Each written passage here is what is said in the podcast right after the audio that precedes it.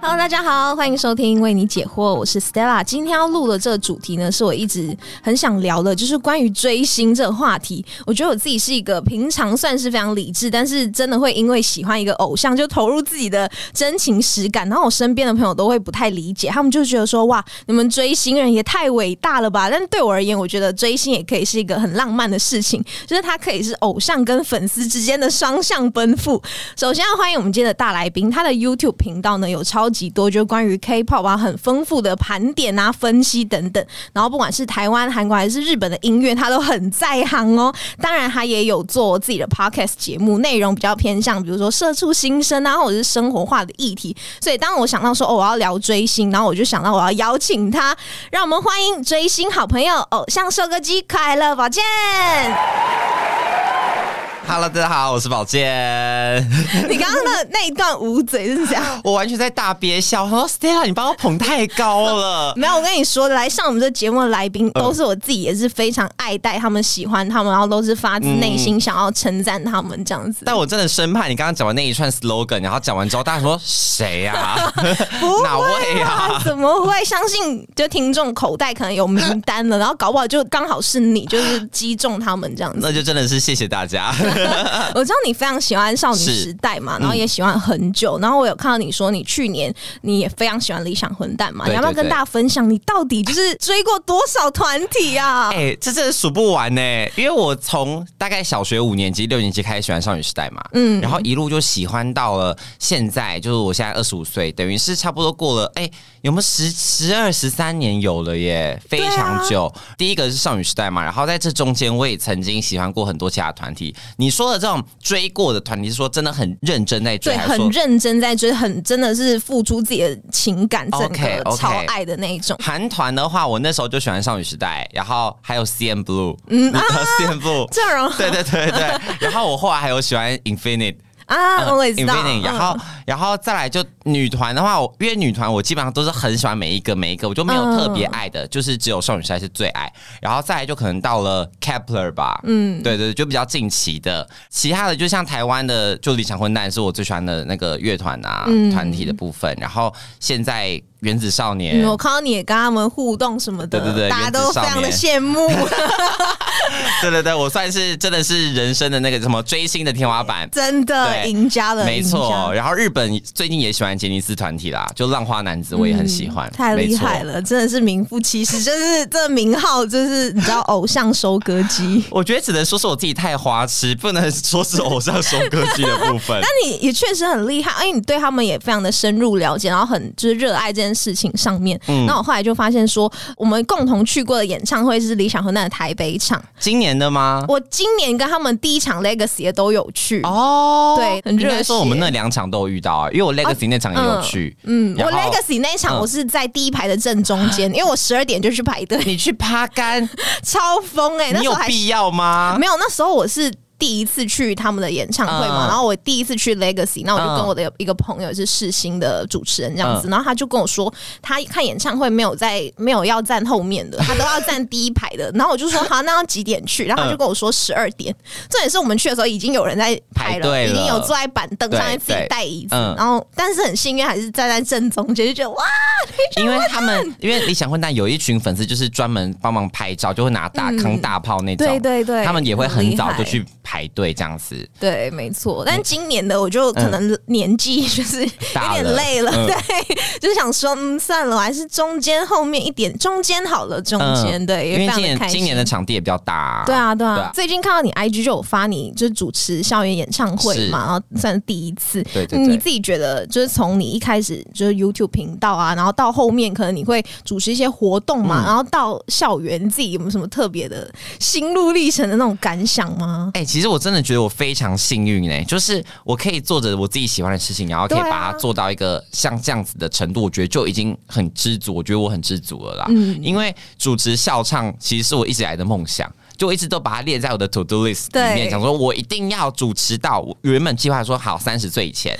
结果殊不知，在我二十五岁今年就达成了，所以我其实真的觉得非常幸运。因为原本我做一个 K-pop 的，其实它比较算是一个跟日常生活中没办法做一个接轨的。对，就我做 K-pop 可能是韩国那边的东西，可是韩国离我们有点遥远，那我很难把它转换成是一个我可以参加的一个线下的活动。可是就今年真的刚好好巧不巧，就那个原子少年热播之后，我就做了原子少年之后，让台湾的很多可能其他的歌手啊，或者说其他的一些活动的厂商，他们看到我，然后就希望我去帮他们做一些曝光或什么的。那就是因为这样才可以接到这些活动，我觉得就非常难能可贵。可以做自己喜欢的事情，就很开心。对啊，我真的觉得很开心，因为还有遇到维里安。对啊，你还就是偷偷偷渡一张照片这样子，就太羡慕了。我真的太喜欢，因为我也很喜欢维里安，你知道吗？所以就一去就是哦，天哪，这场维里安。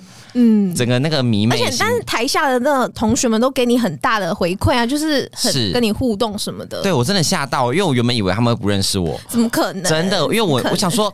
大学生哎，我不知道他们心目中的主持人可能都是 maybe 要什么呃关韶文、焦凡凡，然后可能在谁的？我觉得他们可能真的不认识我。然后所以那时候我一上去，我就说嗨，大家好，我是宝健。我先说，我知道大家可能都不认识我是谁，不过没关系，就先你知道先自嘲一番。然后后来没想到他们大家都说他们知道我是谁，有 cue 你跳舞那些，对，有 cue 我还要 cue 我跳 blackpink。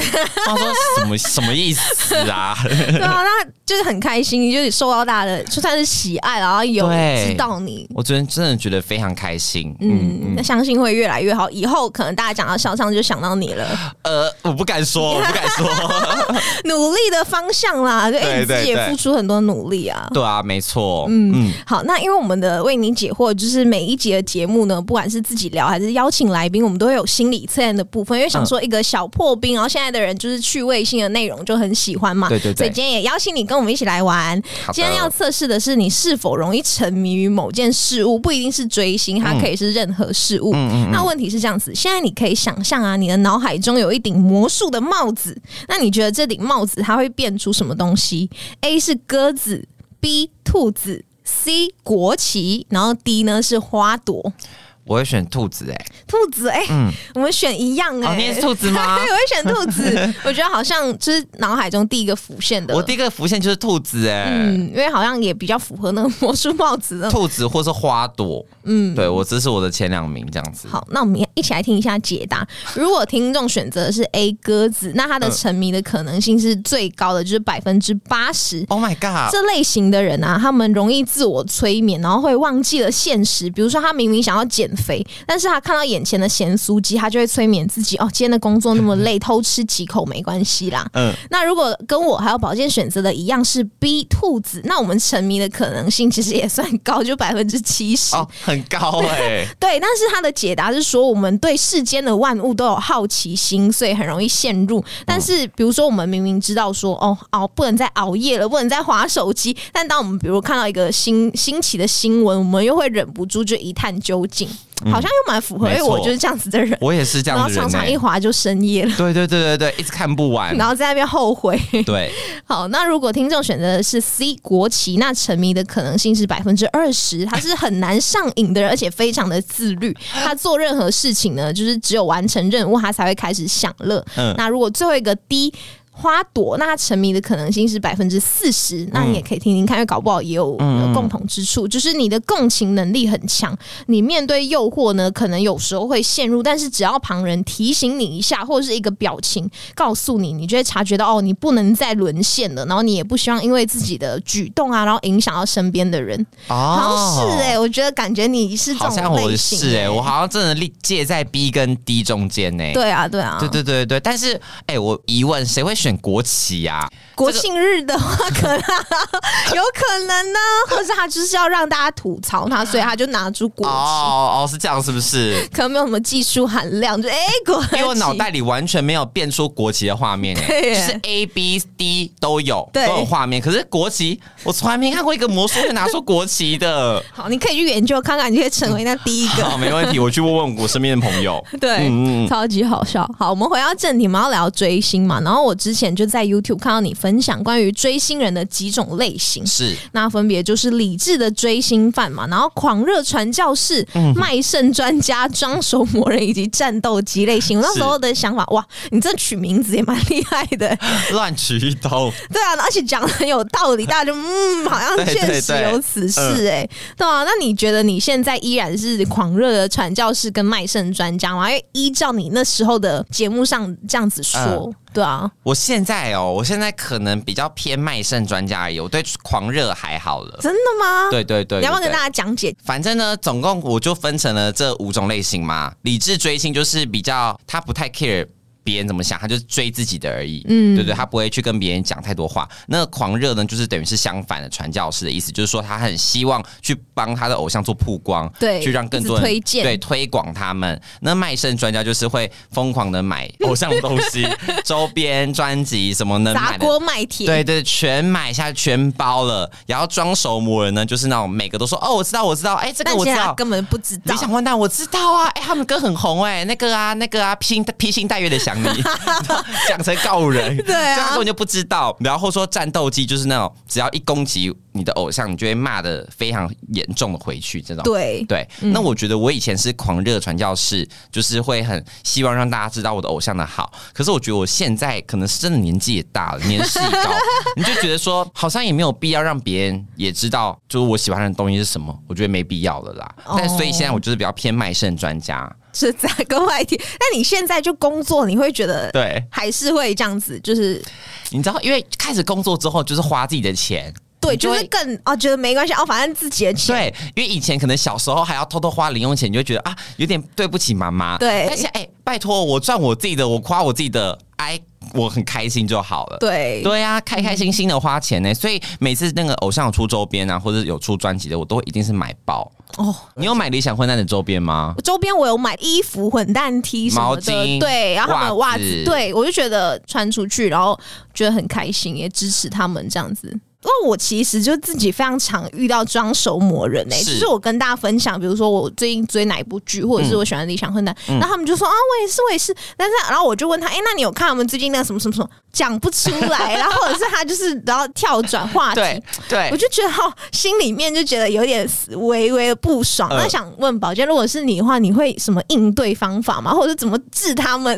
如果我真的遇到，我就会说骗人，你不知道。我会直接这样抢回去，我会直接抢。他说：“哎，那个什么时候？”我说：“讲啊，什么歌啊？”你讲啊！你觉得当面这样子讲，我会当面直接这样讲，我不会给人家台阶下的。想跟我装熟啊？你现在真的拿出你的功夫再来说吧。哇，很猛哎！我我应该是自己在那边就心里 Stella，你这样不行。不是因为我会就担心，如果我直接讲了他，就场面会尴尬干嘛？因为我都是用种开玩笑、半开玩笑，但是略带真心的方式去讲。他们说：“哎，我知道理想混蛋呐，我知道他们呐。”我说：“那他们有几个人？谁？”然后说：“呃，四个吗？”我说：“那他们什么歌？”然后。然后他就嗯嗯一直呃半天，我说你看吧，你不知道，你赶快去给我查好，我等下告诉你。可以可以，我下次就学起来。常常遇到，真的常遇到这种装熟魔人，堵人家的嘴。对啊，你自己有什么印象深刻的追星行为吗？不管是你遇到啊，还是你自己，你觉得最印象深刻的？我自己呢，其实真的没有什么。做太疯的追星的行为，我都我觉得我都是有点，你知道，止于礼，就是我都是有在那个礼仪前面，就是能做到的。最高上限可能就是去演唱会，去可能去韩国，说去一些他们有去过的景点，嗯这种诸如此类的东西啦。可是我有朋友是真的非常疯狂的那种。怎么说？他是你知道他疯到，Oh my god！我现在想到都觉得好可怕，好期待哦。他呢，他他跟我是大学同学，然后他在大学时期呢，他就非常喜欢 Winner，就是宋敏浩，我不知道你们知道他是谁。然后呢，他现在毕业之后他就直接去韩国嘛，他整个在韩国，Oh my god，混得风生水起。每天都在 po 什么，而且我觉得他有点接近私生的程度，就是他。会知道他们要去哪个地方，然后会跟着他们一起行动，然后说跟着他们的车，跟着他们住饭店，然后跟他们干嘛干嘛的。真的，对，有一点的。对，然后可能就是因为他们有什么签售会的机会嘛，就是你买很多张专辑可以抽到跟他们可能一起让他们帮你签名的，对对对，面对面的机会。他是真的每次都会买个不知道几百万张，然后去一搏那个见面的机会耶。对啊，然后就搞得那些偶像也知道他是谁，就认知道他这个人。对，然后会一直送他们礼物这样子。但他是本人很有钱，就是因为你说买那么多，然后钱砸那么多，他自己本身是工作。还是说实话，我真的不太了解。可是我以我对他印象，应该是大学大学时候，他应该是家里环境就还不错，哦对，然后可能加上自己有打工或者赚什么钱吧，对啊？但还是觉得他很疯狂。对对对，对啊！我之前是听过一个朋友分享，就我一个朋友，他呃有一个喜欢的偶像在中国大陆，然后那时候他抢不到演唱会的票，但是他依然就一个人去大陆，哦，然后他是在那个演唱会的场馆外面坐着，然后演唱会开始啊，就在外面听，然后默默就是。拍个线动，然后 emo 一下，就说哦，我还是来了这样子。就虽然没办法买到票，但我在外面。然后重点是外面跟他一样的人很多，就全部人在外面取暖这样子，就觉得就在外面悲伤，然后就默默陪伴这样子。不是啊，他疯的点是在于说，他还特地飞去中国，哎，对，然后就坐在那场馆外面，然后默默支持这样，然后隔着一个就是你知道场馆的距离呢。我懂，因为如果今天要是我喜欢的偶像在小巨蛋办办演唱会，我肯定会觉得没抢到票，去外面看一看好了。嗯，但是我不会特地飞到别的国家，然后不会飞到韩国。如果是你。我疯了啊！谁要？而且我没有票。如果真的有票的话，那当然飞过去，我完全在所不惜。可是，哎，拜托，没有票，我在外面听坐冷板凳，我才不要嘞。对啊，所以我我就觉得哇，我很敬佩他，就觉得很厉害哎。对，很强。然后他他分享，他还问我下次要不要跟他一起去。你答应了是不是？我没有，我是说，如果抢到票，我一定去啊。没抢到票，我跟你一样的心态，我觉得就是好像没有必要了。但是我当然理解，就是他爱的偶像的心切啊，想要跟他更。更近一点的那种感受是谁啊？他喜欢谁？王俊凯哦，对，因为我也非常喜欢王俊凯，所以他就有跟我分享。对对对，那种类型的。那易烊千玺呢？哎。还给我卡死！我要老实讲吗？OK，老实讲，就还好啊，很正常啊。一个团体里面本来就不可能每个都喜欢啊。没有，因为有些人他很喜欢易烊千玺，然后他听到我可能就对他还好，就会生气干嘛的，然后我就不想要，而且是很好的朋友，所以我就不想要他因为我不喜欢，然后又不开心，所以有必要吗？有有，我真的有人会这样，他们就是会问我，就是。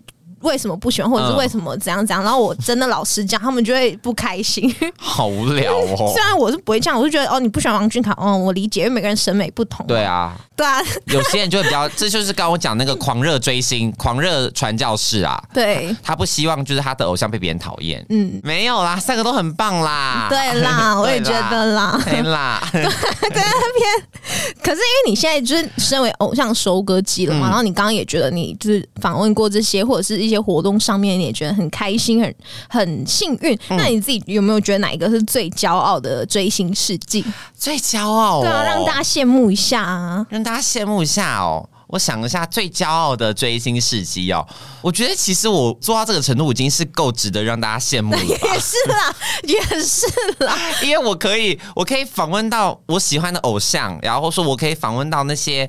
真的，大对大家来说可能是很明星或是很艺人程度的。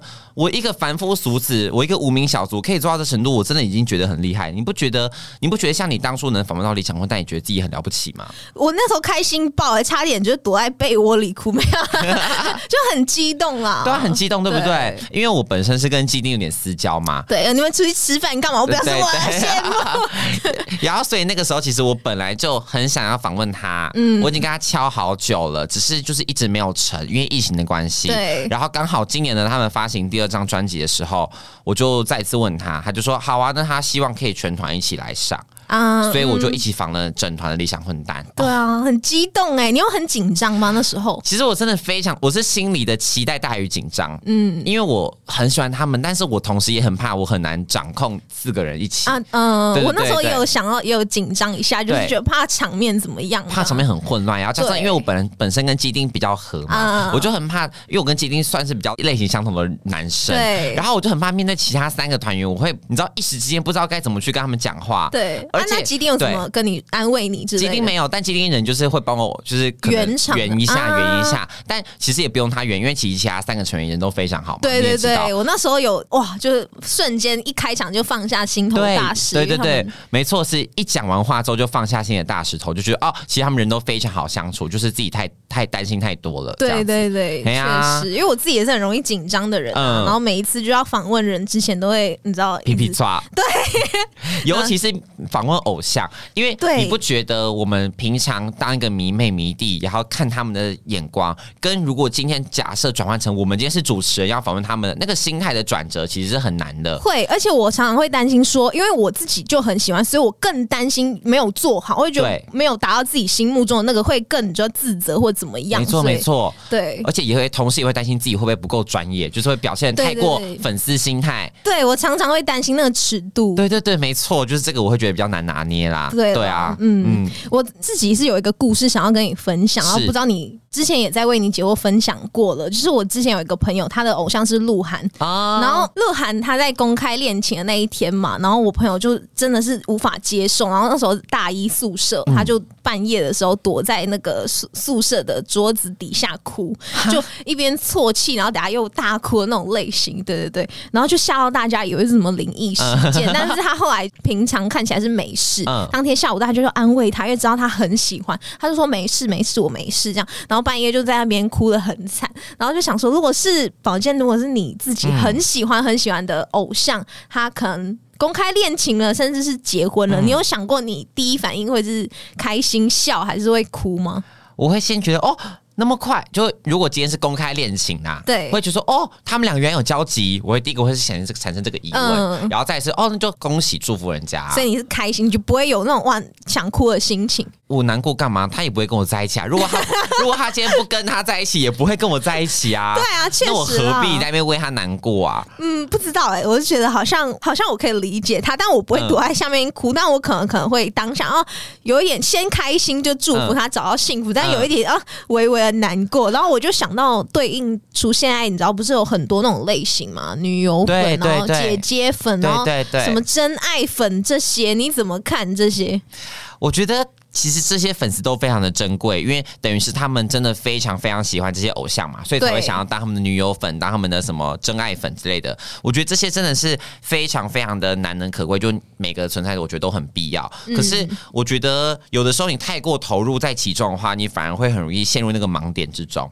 就是你看今天你的偶像谈恋爱，但他毕竟也是人呐，他谈恋爱我觉得是 OK 是 OK 的，他也要结婚生子啊。对呀，他怎么可能四十几岁然后还就是没有结？结婚没无家，就是你知道没有成家立业或干嘛的，对我觉得也不太实际。所以我觉得，当然你可能会觉得说他是偶像，他的职业就是应该要有一个职业的道德守则，是说他不能够，尽管你谈恋爱，你也不能被发现。对，有些网友就会这样子觉得，就说：“哎，你赚我们的钱，但是你为什么这样？”但我我自己是觉得不太认可，因为我觉得他就是还是。他的职业是这，但他还有自己的生活，这样没错。除非他今天才刚出道，才刚那有可能大家会说，呃，你刚出道你就不顾事业。对，其实我觉得这种偏白目，就是你刚出道然后谈恋爱，那请问你到底是心思在恋爱上，还是心思在工作上呢？就会让人觉得摸不透。可是如果今天他都已经很稳定的工作，他的偶像职业也一阵子了，那他想谈恋爱，我觉得完全没问题。对，或者是有自己的代表作作品叫得出，我觉得他就是已经有自己的成果或者是成功了。对对对对对，我觉得这种就 OK 了。嗯，对啊，所以我觉得其实像那种女友粉，我觉得真的是怎么讲，我自己不会是这种类型的啦，我比较算是那种妈妈粉吧，姨母粉，姨母粉，这个这个孩子慢慢一步一步长大，会觉得感到很欣慰的那种类型。嗯，对啊，谈恋爱哦，很不错，很不错啊，不要太早怀孕就好。你知道那种妈妈粉的感觉，确实，对对对。我一直觉得，就追星是很奇妙的事情，因为包括像很多不认识的粉丝，我我可能比如说喜欢某个偶像好了，然后喜欢理想混蛋，然后怎么样，然后会跟他们的粉丝因为喜欢同一个团体，然后聚在一起，然后变成朋友，我觉得很奇妙哎。你有这样子类似的经验吗？我比较多是那种以前在学生实习的时候，会因为你都喜欢，可能都喜欢 K-pop，或者都喜欢少女时代，或都喜欢谁而聚在一起变好朋友的。的朋友啦，因为可能一开始大家都不认识嘛，嗯，那可能莫名其妙你就突然间看到说，哎，他的脸书大头贴是放跟少女时代有关的嘞，你就可以去跟他问一下说，哎，你也喜欢泰妍吗？你也喜欢谁吗？那我曾经也是因为这样，然后认识到我的好朋友，然后像我之前在打工的时候也是，我那时候刚进星巴克打工的时候，那时候也是大家都不认识，然后每个同事年纪都跟我有一段落差。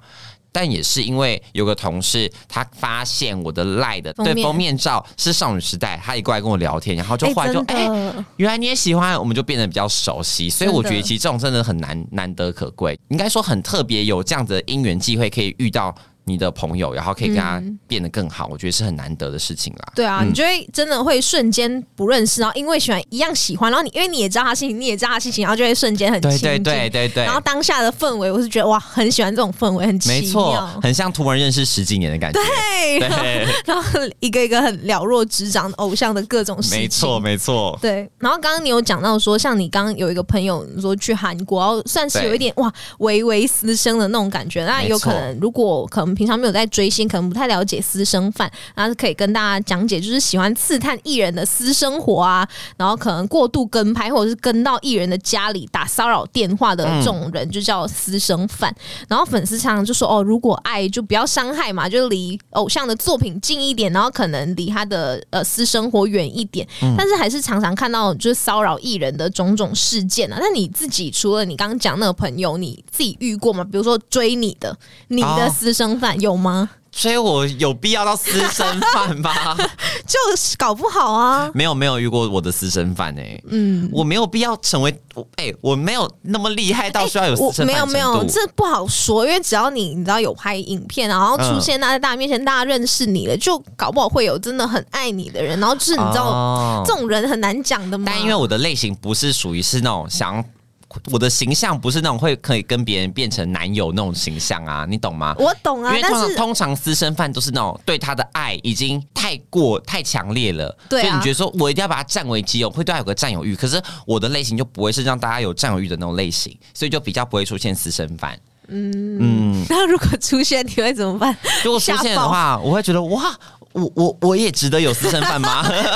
你是开心，还觉得很开心，觉得哦，我也红到这个程度了，是不是？因为我看到有些夸张到出现在家里的耶。对啊，对啊，那很吓人呢，很可怕。你要先开心啊，有出现在我家里，知道吗？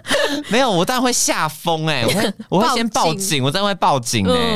可是现在真的非常非常多的私生饭是非常的猖狂，真的很多，不管韩国不管台湾都有。对对啊，我觉得哦，他他们真的很厉害，因为。要要成为私生饭，你首先就是要二十四小时都要守株待兔嘛。对啊，你就是都需要知道他们的行程，然后你要去花钱买行程，花钱跟车，花钱住饭店，花钱干嘛的？等于说你要有一定的雄厚的财力，财力要先具备一定的水准，然后再一次你要有一定的时间。他们可以去做那种就私家侦探的工作嘞，干嘛去当私生？对呀，我觉得他们真的是心态。非常的不知道是在想什么哎，嗯，哎呀，但你自己心目中，你觉得偶像跟粉丝的距离，你自己心中的有一个概念吗？比如说，哎，舞台到观众席就是一个很棒的距离的，还是你自己有什么特别的感想？因为我自己也是身为粉丝嘛，我会觉得说，偶像跟粉丝的距离，当然是希望能够停在舞台上跟观众席，这个是最美好的距离嘛。因为其实有的时候，你对这个偶像太过了解，你反而会觉得，哦，原来他私下是这样的人，你反而会。有点小扣分，对，所以我觉得有的时候你真的是保持好一定的拿捏，一定好的尺度，我觉得就最重要，最 OK。你就不要想说你要多去认识他们太多，或者说想要去一天到晚跟他们什么 IG 私讯，然后想要得到他们的回复，想他们转发。这种被翻牌的感觉，当然很开心，我也懂这种开心的感觉。可是我觉得你没有必要去奢求这个，因为有的时候这种距离太近了，你反而会觉得有点患得患失吧。我觉得对，而且我就是看到，就比如说回复你当然很好，但有些粉丝他就是会截图，然后可能到处去宣广，然后就会曲解意思。对对，然后可能艺人本身看到就会觉得心里不舒服，因为我其实只是哎礼貌性或者是粉丝的跟你互动啊，回复你一下，但是你。却就是到处去宣传这样子，好像就心里会觉得很不好。那当然，很多人看到就会觉得哦，这种粉丝怎么这样？然后觉得哎，追星人是不是都怪怪的？对对啊，相信你也收到很多粉丝的私信过，就他们可能会问你说，哎，就外人会说追星怎样怎样怎样，然后可能当追星的人就会心里说，追星怎么了吗？怎样怎样？你会收到很多这样的信息吗？会诶，会有非常多人这样跟我说，就都会觉得都会觉得自己很委屈，主要是大家都都会被别人骂。或者说被别人瞧不起，被别人笑，然后就跑来跟我讲说，他们又被朋友、被同事、被同学取笑追星这件事情，我都觉得很奇怪。就是大家很喜欢把追星这件事变得很妖魔化，对，就觉得说啊，你追星很瞎瞎妹，只有瞎妹才会喜欢追星啊，因为你生活中找不到重点，才想去转移到偶像上面。可是我觉得。难道你的生活就很有重点吗？直接可以怼？对啊，难道你生活你讲几件你觉得你很认真在做事啊？我听听看你有多投入，多多认真啊？嗯，很多人把自己喜欢放在一个你知道，以为自己在一个很高的制高点来看我们其他人呢？凭什么啊？我觉得这种人超级无敌莫名其妙。就是我们追星又没有爱到你。如果我们今天真的追星，好，真的对你很，就是可能像刚刚讲的狂热追星族，很一直在推你，一直在跟你说我要怎样怎样，我你这样子要讨。讨厌，我觉得算了，就合情合理。可是如果今天呢，我们两个哎，完全的井水不犯河水，我喜欢我的，你喜欢你的，那凭什么你要来管我说我喜欢追星怎么了？嗯，所以我觉得这种人真的是吃饱太闲。而且我就是以前可能比较年轻的时候，小时候就是看到在网上看到，比如说我喜欢的歌手偶像被骂，我那时候真的就年少轻狂嘛，会撸起袖子就上去，就是跟他理论，就是这样这样就是跟他机关枪似的踩到我的尾巴，跟他开杠。但是现在我觉得长大反而就会算了，看到会无视，哎，就是自己的心态就会觉得说，哦，我不想要我的偶像，因为我这个回复或者这个言论又在被攻击、被骂，因为大家就会以那句啊，什么粉丝行为偶像买单这种之类的。对啊，那如果是你的话，你自己觉得，如果在网上替喜欢的偶像发声，你觉得可以做到的尺度到哪里？还是你你也会觉得说，嗯，就算了这样子？我以前也跟你一样是那种会骂回去的类型诶，可是我现在真的也是觉得说，有的人他们能听懂的，就是真的会懂。然后，如果真的听不懂，你就算骂回去，或者说你就算帮他们发声，他们也不会听下去。很多时候，你就觉得自己很很无奈吧？我觉得是出自一种无奈，你就会觉得说啊，反正你多讲多说，他们也听不进去，还会觉得说啊，你们在粉丝在无理取闹。这样子的话，就真的没有必要再去浪费自己的口舌，然后去跟他们讲太多话。因为像我自己做频道也是啊，我自己很多时候在我的频道会想要讲帮偶像讲些话，或者说帮我喜欢的谁。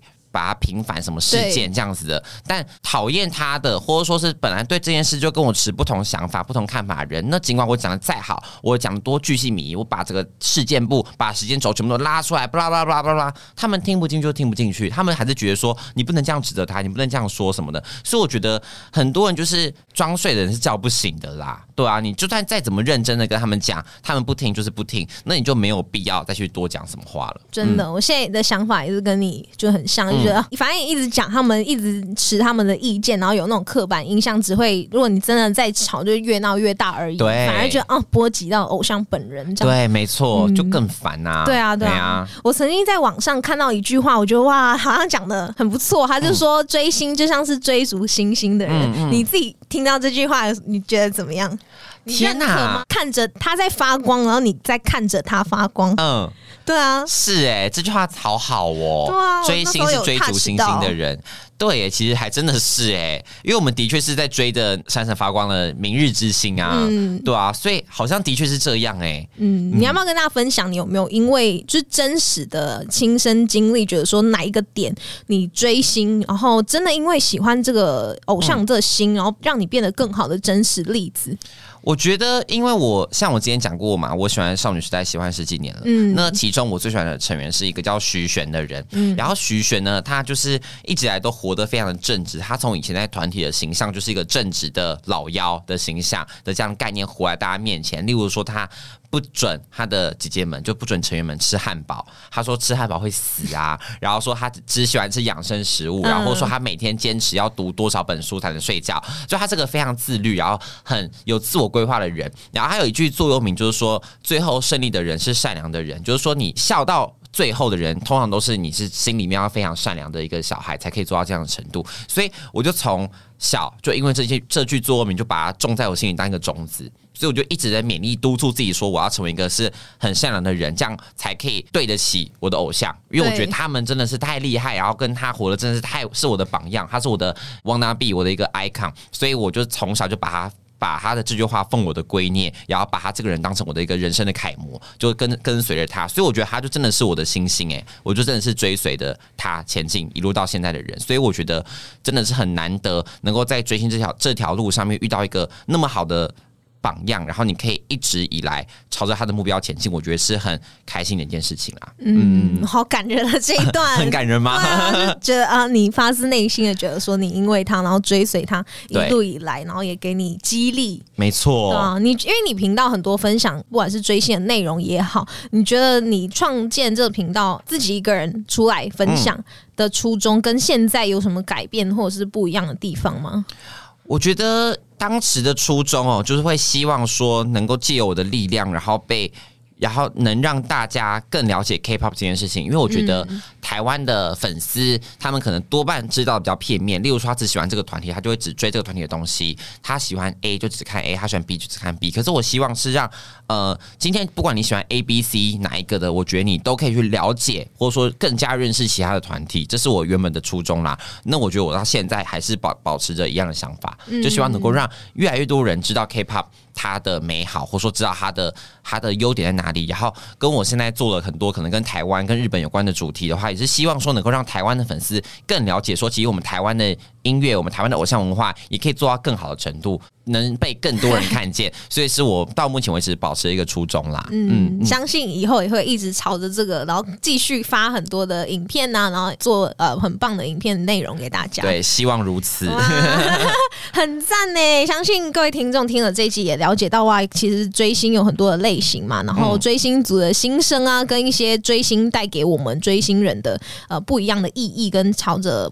不一样的目标带领我们变成更好的人，真的很快就到尾声了，很不舍。感谢宝剑啦，然后呃，大家也一定要支持宝剑的 YouTube 频道，叫做快乐宝剑，然后还有 Podcast 节目叫做偶四新来的，没错。然后 跟大家讲哪哪一个字？偶就是那个偶偶数的偶，四就是一二三四的四。然后新来的就是新来的那个新来的这样对，嗯嗯，宝剑有没有近期什么公开活动啊，或者是想要跟大家宣传的东西？公开活动哦，就是我近期呢，就是大家可以在娱乐百分百的嗷呜狼人杀看到我。哎，我跟基丁玩过狼人杀，私底下真的吗？对我很爱狼人杀，哎，我觉得他很强，他很强。然后我们自己就是私底下朋友们也很爱。我你要上了，哦对对对，大家应该近期会看到我在那个节目上面，太激动了吧？所以就是很 很尴尬，因为那时候我上那个节目都没有跟任何人说，我只有跟基丁讲说，哎，我要上狼人杀，他就跟我说你一定要去，因为他是鼓励我，他说跟我说你一定不管怎么样都要去，因为我那时候其实很犹豫，说会被。怕上会被骂，那我觉得说还是我不要去算了。不行，他就跟我说不行，你要去。然后说好吧，我就顶着他的压力，我说好，我就去了这样子。所以大家应该可以在最最近的集数看到我的。那你们是同一场吗？没有没有没有，他没有玩。对对对对，他没有，他不在。所以就是大家可以看到我在那个节目里面看到我这样子，很期待，我一定会就是准时收看，因为我自己也很爱这节目跟这游戏。对对啊，没错，嗯，就是。大家到时候就知道我的丑样会长怎样了。然后下个月开始的话，也有接其他的校唱啦。就如果大家有有有机会的话，可以都可以来校园来看看我喽。好啊，好啊，反正你都会发在你 IG 嘛。没错，没错，各种行程可以去呃找你拍拍照、聊聊天。没错。哦好的，那支持宝剑的同时，也要记得在 Apple Podcast 跟 Spotify 上面订阅关注我们的节目，然后可以留言跟我们分享，你觉得你自己是哪一种类型的追星人呢？喜欢我们的节目，也帮我们多多分。分想出去，让更多人听到哦！请大家多多支持我们月城南广告的录音室。那你租借的方式呢？可以到官网进行预约。我们不只有提供录音室的租借服务，还有广告代理、业务代理以及 Podcast 节目制作代理的服务哦。详细资讯呢，可以到月城南广告的 IG 或者到官网查询。我们下次见，大家拜拜，拜拜。本期节目在悦城南广告录音室所录制，录音室由正成集团与菲米诺吸音版协力完成。正成集团是台湾影音器材代理领导商，从录影设备到收音器材，正成应有尽有。更多器材资讯，欢迎到正成购物网悦城南专区进行选购。有了收音器材，收音环境也不容忽视。菲米诺吸音板提供质感与品质兼具的吸音板材，更重要的是，菲米诺吸音板安装容易，轻松上手，不用担心吸音板造成室内闷热，因为它可以调节房间内的温度，冬暖夏凉哦。现在预约悦城南广告录音室即可享有制作与广告业务上的咨询服务。下滑节目资讯栏看更多细节。